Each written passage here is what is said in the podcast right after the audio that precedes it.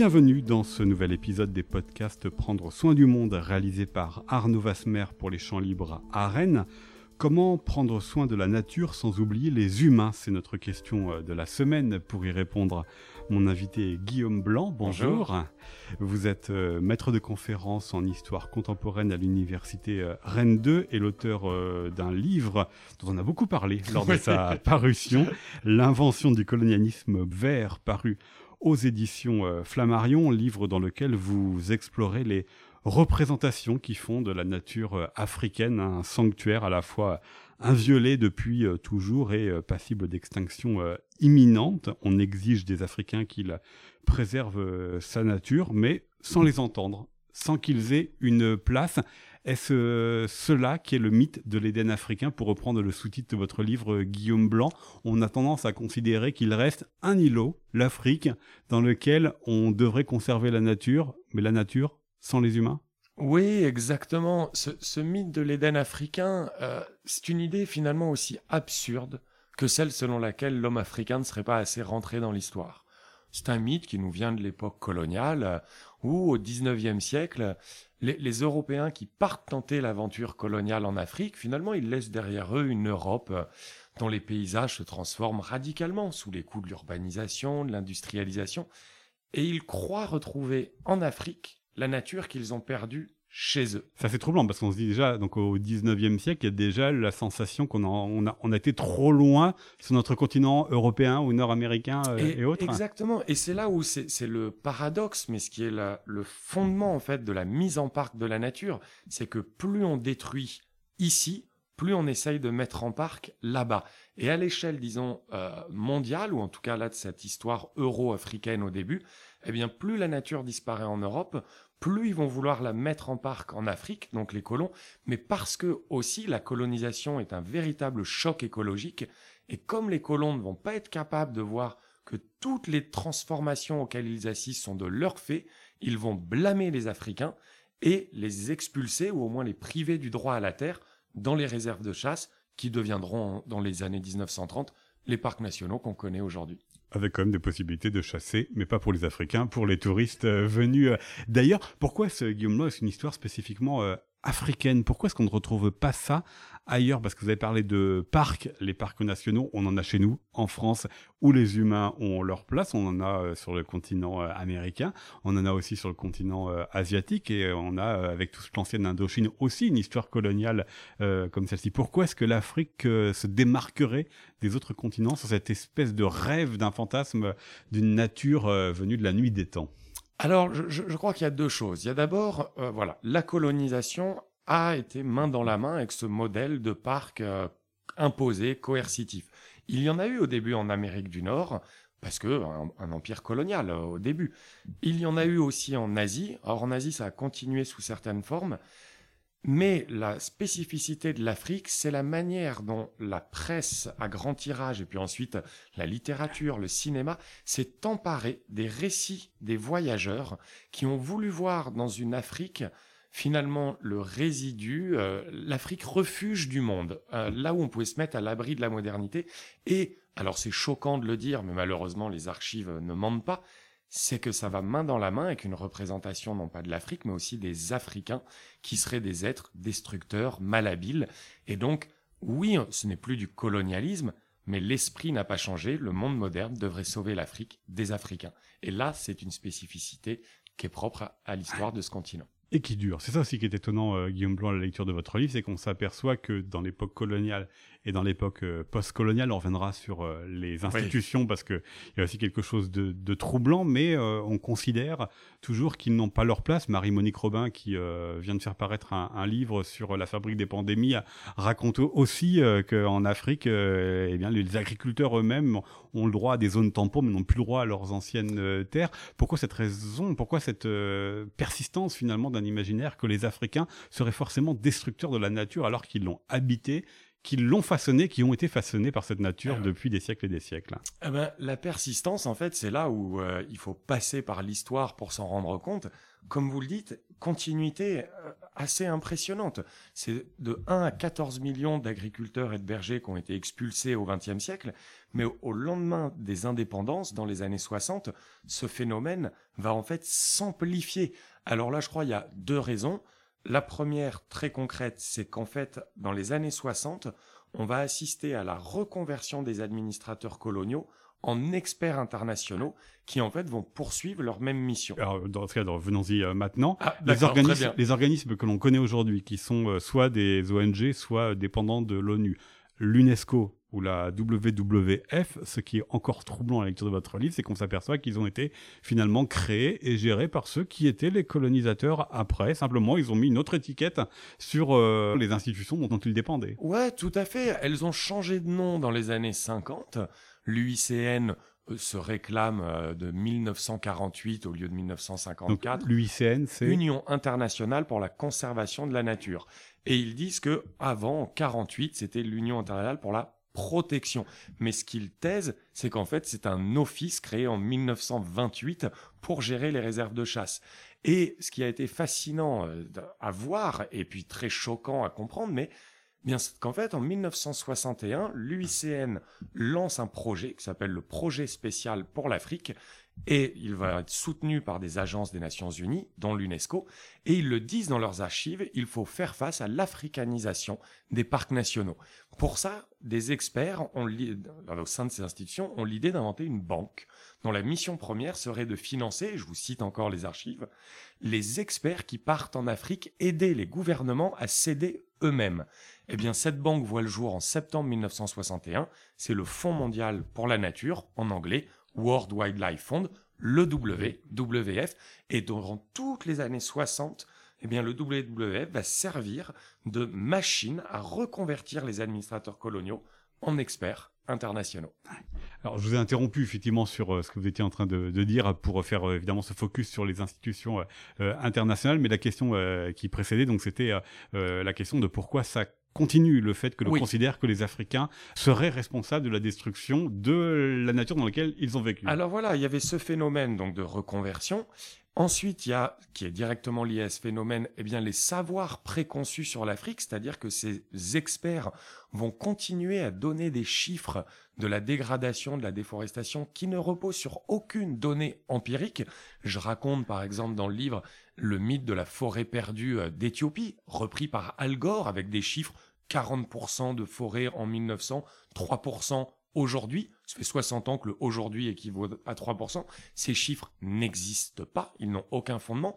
Les écologues ont montré qu'en Afrique de l'Ouest, Sierra Leone, Gabon, Bénin, là où les, les experts disent que les forêts primaires ont disparu, eh bien qu'en fait la forêt a augmenté en deux siècles. Donc ça, c'est voilà les savoirs préconçus qui vont en fait perdurer. Et la troisième chose, eh bien, c'est le mythe de l'Éden africain. Depuis euh, Karen Blixen et la ferme africaine, Hemingway les neiges du Kilimandjaro, Gary et les racines du ciel, mais ça s'est amplifié au lendemain des indépendances. Le National Geographic, le Roi Lion, tous ces produits culturels qui nous décrivent une Afrique verte, vierge, sauvage. Le problème, c'est que cette Afrique n'existe pas, mais qu'on est persuadé du contraire, et qu'on est persuadé que les Africains la dégradent, comme dans le Roi Lion, où ça ne serait pas les hyènes qui brûlent la savane, mais des agropasteurs qui font de la culture sur brûlis. Et le problème est que le mythe continue. Alors, je revenir sur votre deuxième point, Guillaume Blanc, qui sont ces savoirs euh, préconçus, parce que vous montrez quand même, enfin, c'est- pas sérieux du tout. euh. C'est-à-dire qu'on fait des missions, des fois, on fait juste que survoler un pays et puis on fait un rapport euh, ensuite, et sauf que ce rapport, eh ben, il est tellement important que les rapports suivants ne vont même pas aller regarder ce qui se passe, mais vont simplement recopier des morceaux du rapport euh, qui aura simplement survolé, ou éventuellement on passe juste une journée ou une semaine dans un pays entier. C'est pas sérieux. Mais comment se fait-il que ça continue? Eh bien, alors voilà, il y a tout ce qu'on vient de dire sur la persistance du mythe, et ça, faut pas le négliger. Hein. Mais c'est ce que euh, Bruno Latour, dont on parle beaucoup là en ce moment, mais euh, c'est ce qu'il appelle les textes réseaux. Et en fait, c'est vrai que plus un texte circule, moins on ose le remettre en cause. Qui viendrait remettre en cause des chiffres puisque ça fait 50 ans que ces chiffres existent? Et voilà comment, euh, ben finalement, c'est le, le cercle infernal. Chaque expert va dire Ah, mais si, j'ai déjà vu ces chiffres. Et en fait, moi, j'ai tracé sur 30 à 40 000 pages d'archives des chiffres donnés dans les années 50 qui n'avaient aucun fondement et qu'on retrouve en 2017, 2018. Mais ces experts ne remettent pas en cause ces chiffres et malheureusement, plus le temps passe, moins ils veulent reconnaître leur erreur. Alors il y a un acteur dont on n'a pas parlé, euh, Guillaume Blanc, et qui est important aussi parce qu'on pourrait se dire finalement ce mythe de l'Éden africain, il n'est que vu depuis l'hémisphère nord. Sauf qu'il y a quand même des acteurs dans l'hémisphère sud et il y a des acteurs en Afrique. Il y a ces populations euh, rurales euh, dont on a parlé, sur lesquelles on reviendra peut-être, les agriculteurs, les chasseurs, qui sont parfois convertis en guides euh, touristiques parce que c'est la seule manière d'accéder à leur parc. Mais il y a après les indépendances, les dirigeants de ces pays africains. Comment ils se sont positionnés par rapport à ce mythe africain et les éventuels subsides qu'ils pouvaient recevoir en raison de cela? Voilà, c'est vraiment ce que j'ai essayé de montrer dans le livre en m'attachant à des personnages, où on voit bien, parler de néocolonialisme serait d'une simplicité éhontée. En fait, on a une alliance entre l'expert occidental et le dirigeant africain. Les parcs nationaux vont servir au moins deux objectifs pour les dirigeants africains. Premier objectif, une véritable manne financière. Julius Nyerere, euh, le premier ministre de la Tanzanie indépendante, le disait Je n'ai pas l'intention d'aller passer mes vacances à regarder des crocodiles, mais les Occidentaux ont l'air d'être prêts à dépenser des millions et nous allons leur donner. Ça, c'est la première chose. Mais la deuxième chose, c'est qu'un parc national, il faut bien voir où les parcs nationaux sont-ils créés. Chez les nomades, dans les territoires sécessionnistes, dans les maquis, aux frontières.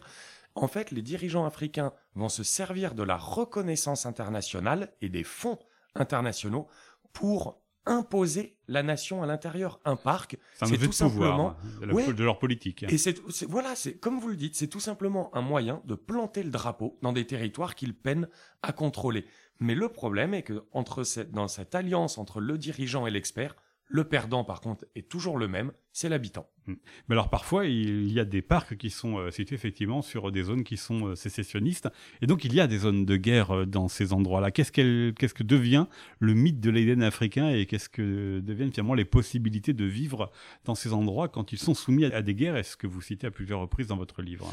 Eh bien, en fait, c'est là tout le paradoxe que j'ai pu voir, par exemple, en Éthiopie, mais on sait que ça a été le cas au Mozambique, que ça a été le cas au Congo. Eh bien, pour les paysans, les moments de guerre civile sont les seuls moments de paix. Parce qu'on les laisse tranquilles. Voilà. Et moi, dans les paysans que j'ai pu interviewer, où ils le disaient, pendant dix ans, eh bien, au moins, on ne nous interdisait pas de cultiver la terre, on nous chassait pas, on nous disait pas qu'on n'avait pas le droit de faire pâturer nos bêtes ici. Et après, le parc est revenu, et ils ont cette expression, non, et le parc, c'est la charge. Et la charge, c'est les amendes quotidiennes, voire les peines de prison, pour tout simplement habiter la terre. Donc c'est un immense paradoxe. Tout ça en plus pour protéger la nature, ce qui est salvateur. Le problème est qu'un parc national, en réalité, ne protège pas la nature. Alors là, il faut que vous nous expliquiez euh, pourquoi euh, Guillaume Blanc, puisque euh, l'appellation parc national, on la retrouve sur tous les continents. Alors oui, en France, on pourrait très bien dire ça protège, et là j'en suis bien d'accord. Mais en Afrique, faisons tout simplement le coût écologique de la visite d'un parc national africain. Bâtons de randonnée ou les arceaux pour la tente. C'est de l'aluminium, donc de l'extraction de bauxite la veste polaire pour résister au froid de la montagne, résidu de pétrole, le Gore-Tex quand même pour les chaussures ou la veste pour l'humidité, du téflon. Et puis le billet d'avion, 0,5 tonnes de CO2, généralement avec un smartphone, puisqu'on doit prendre en photo la nature, néodyme de Chine. On doit se prendre en photo dans la nature. Voilà, néodyme de Chine, tantale du Congo. Eh bien, osons reconnaître les faits. Venir visiter un parc naturel en Afrique, c'est l'équivalent de détruire dans le monde les ressources qui sont protégées en Afrique. Et tout ça pour expulser qui? Des agriculteurs et des bergers qui, eux, vivent sans électricité, qui n'ont ni ordinateur ni smartphone, qui ne consomment quasiment jamais de viande ou de poisson, qui n'achètent quasiment jamais de nouveaux vêtements et qui produisent leur propre nourriture. Pourquoi s'en prendre à eux? Tout simplement pour éviter de nous en prendre à nous-mêmes. Mais osons dire les choses, les parcs nationaux sont dédiés à la consommation de la nature et en plus masquent le vrai problème la dégradation massive de la planète, mais les politiques internationales, avec ces parcs, nous font penser que nous menons une lutte écologique.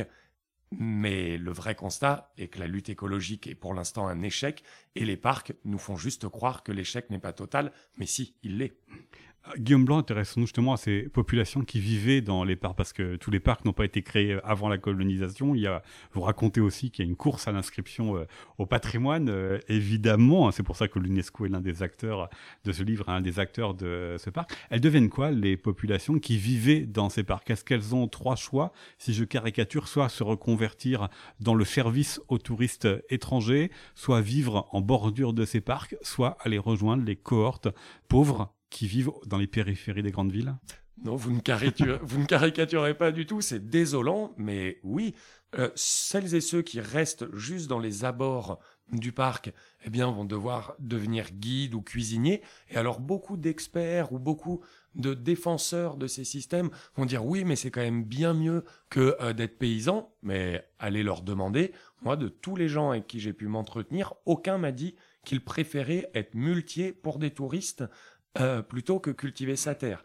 Quant à celles et ceux qui sont expulsés et qui vont vivre en bordure des villes, et là même toutes les études de la Banque mondiale, la Banque mondiale le reconnaît, les populations finissent toujours plus pauvres après le projet de développement qu'avant, tout simplement parce qu'en étant expulsées, elles ont perdu leur réseau de sociabilité, d'entraide, et puis on ne devient pas faire, hein, voilà, on ne devient pas maçon, cordonnier d'un jour à l'autre.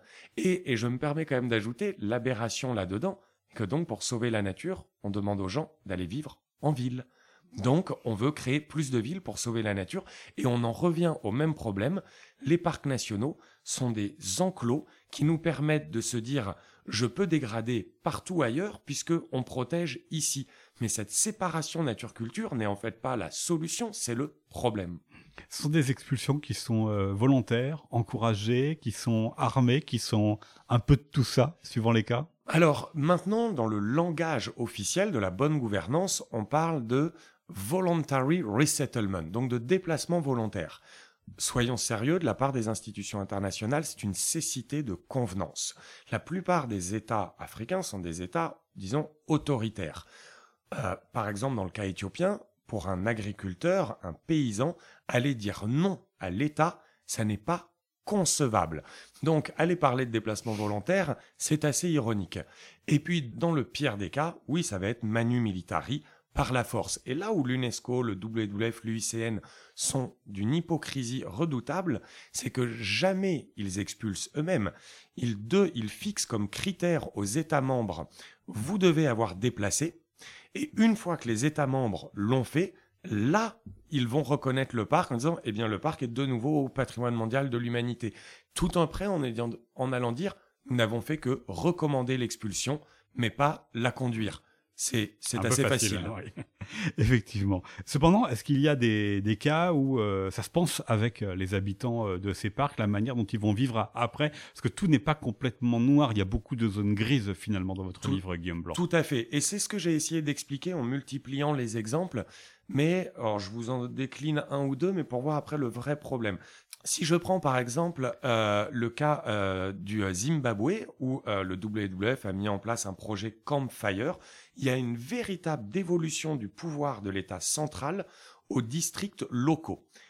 Mais sur le terrain, eh bien, on constate que les districts locaux accaparent, là encore, les revenus du tourisme. Et donc, les agriculteurs et les bergers ne sont pas les bénéficiaires. Et attention, pas parce que les districts locaux sont corrompus, loin de là. Non, juste comme tout fonctionnement de politique, ce ne sont pas les habitants qui gèrent les revenus d'un parc national, donc d'un parc public.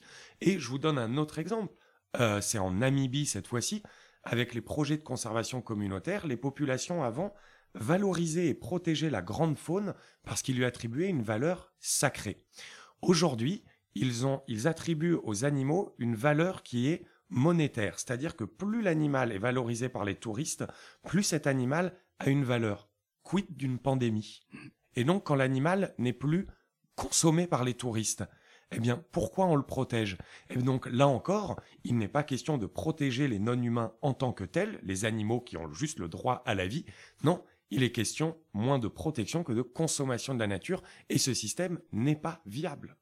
Donc il n'y a que les touristes qui ont le droit, finalement, euh, pleinement le droit d'accéder à ces parcs et de faire, euh, alors sur des parcours très balisés euh, tout de même, mais qui ont le droit de circuler dedans? On a des parcs où il y a encore des habitants, mais qui sont soumis du coup à une réglementation telle que vivre dans un parc national, c'est vivre comme un squatter dans sa propre maison. ça produit des braconniers et en plus certains parcs euh, élargissent leurs frontières pour euh, pousser encore davantage de population dehors. Voilà, et on a, ça va jusqu'à des aberrations où on reprend le mythe, bah, le bon et le mauvais chasseur. Le bon chasseur, c'est donc l'homme blanc touriste qui va venir chasser le trophée, et lui, il doit payer pour y accéder, mais il a le droit de tuer, tandis que le mauvais chasseur, c'est le braconnier, donc des populations noires qui ne chasseraient pas le trophée mais la nourriture, et qui eux sont criminalisés. Et là encore, c'est le chat qui se mord la queue, tout ça pour protéger la nature. Non.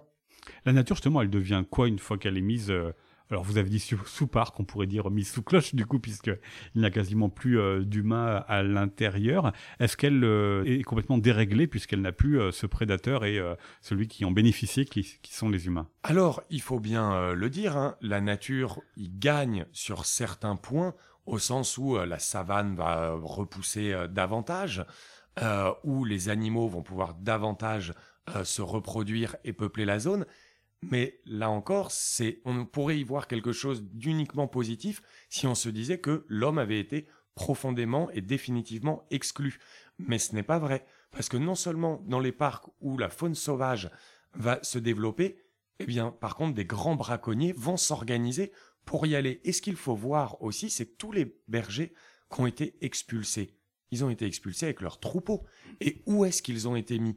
En bordure du parc, eh bien cette fois-ci, il y a vraiment eu surpâturage, parce qu'on est passé de 100 têtes de bétail à 300. Et donc, surpâturage, donc les sols se sont appauvris, mais les prix aussi se sont effondrés, puisqu'on a créé une déréglementation totale du marché. Les populations se sont appauvries, et pour pallier cet appauvrissement, elles vont exploiter davantage de terres. Donc en fait, ce qu'on gagne en nature à l'intérieur, on le perd à l'extérieur. Donc là encore, la mise sous cloche, ce n'est pas moi, mon idéologie ou autre. Moi, je suis profondément écologiste. Mais ça n'est pas une solution pour la nature, ni pour les humains. On a parlé, Guillaume Blanc, euh, de l'Afrique. Alors, il y a des auditeurs de ce podcast qui pourraient nous dire, euh, voilà, vous recommencez, vous faites euh, pareil de l'Afrique en manière générale, sauf que l'Afrique, c'est une cinquantaine de pays, des réalités évidemment qui sont très différentes. Ce que vous racontez, ça concerne quelle partie de l'Afrique? Et puis, je rajoute une question à ma question. Il y a quelque chose de surprenant avec votre titre, l'invention du colonialisme vert, puisque vous avez choisi comme pays central de votre livre le pays qui n'a pas été colonisé, qui est l'Éthiopie, même si elle a subi le fascisme de Mussolini qui l'a euh, un temps euh, dominé, mais c'est pas la colonisation qu'ont connu les, autres euh, pays. Donc ça concerne quelle, quelle géographie? Alors, je, réponds à vos deux questions en même temps. En fait, mon choix de prendre l'Éthiopie comme fil rouge, c'était justement pour ne pas livrer une histoire désincarnée euh, comme celle que livrent la plupart des experts et des institutions internationales, et de montrer qu'il n'y avait pas une Afrique, mais des sociétés africaines. Et donc j'ai pris l'exemple éthiopien, qu'on suit donc pendant 70 ans à peu près, mais je n'ai sélectionné que des exemples qu'on pouvait comparer à d'autres pays d'Afrique, et c'est ce que j'ai fait à chaque fois moi, de toutes les recherches que j'ai pu voir, ces situations euh, de colonialisme vert, d'expulsion, etc., les recherches montrent que cela concerne au moins 30 pays en Afrique subsaharienne. 30 pays sur une cinquantaine, on peut commencer à en faire une généralité. Et pourquoi j'ai choisi l'Éthiopie? La deuxième raison, c'est que ce qui m'a semblé intéressant, c'est que l'Éthiopie n'a jamais été colonisée et pourtant fait face à ce même phénomène de colonialisme vert. Et là, ça a permis justement de montrer qu'il n'était pas question de néocolonialisme, mais bien de post-colonialisme, et ça a permis de voir que l'invention du colonialisme vert, elle se situe véritablement dans les années 60 au lendemain des indépendances. Voilà un peu le, chemin que j'ai voulu euh, suivre dans le livre. Puis une dernière question, euh, Guillaume euh, Blanc, je l'ai dit, votre livre, quand il est paru, a fait beaucoup parler, vous avez le droit à beaucoup de presse.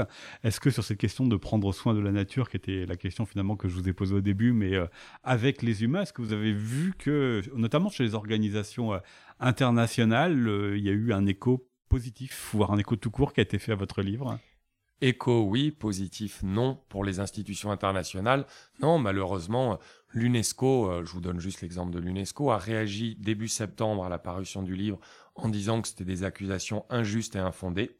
Puis en octobre, a finalement dit il ne s'appuie que sur l'Éthiopie pour généraliser sur l'Afrique. Donc là, finalement, je n'avais plus tout à fait tort, apparemment. Et là, en novembre, ils ont, le numéro 2 de l'UNESCO a publié une tribune dans le monde en allant jusqu'à nier le fait que l'UNESCO avait demandé l'expulsion des populations en Éthiopie en 2016, donc tout récemment. Non, ils ont choisi la négation ou le silence, alors que moi, bon, c'est peut-être un côté un peu euh, trop utopiste, moi j'attendrais de ces institutions internationales qu'elles ouvrent la voie, qu'elles montrent l'exemple en disant la coévolution entre humains et non humains, nous allons être les fers de lance, et à la place de ça, elles refusent de reconnaître leurs erreurs, alors que ce n'est pas si grave de reconnaître ces erreurs, surtout vu le contexte actuel. Voilà, bah c'est sur cette note euh, malheureusement pessimiste que l'on va s'interrompre. Je renvoie donc les auditeurs à la lecture de votre livre L'invention du colonialisme vert. Il est paru aux éditions Flammarion, Guillaume Blanc. Merci à vous. Merci à vous. Et puis je renvoie euh, également donc euh, sur le site internet des euh, Champs Libres et les réseaux sociaux pour retrouver cet épisode ainsi que les précédents de la série Prendre soin du monde sur le site des Champs Libres. C'est en cliquant sur l'onglet Cultivons le lien. C'était un podcast d'Arnaud Vasmer pour les Champs Libres à Rennes.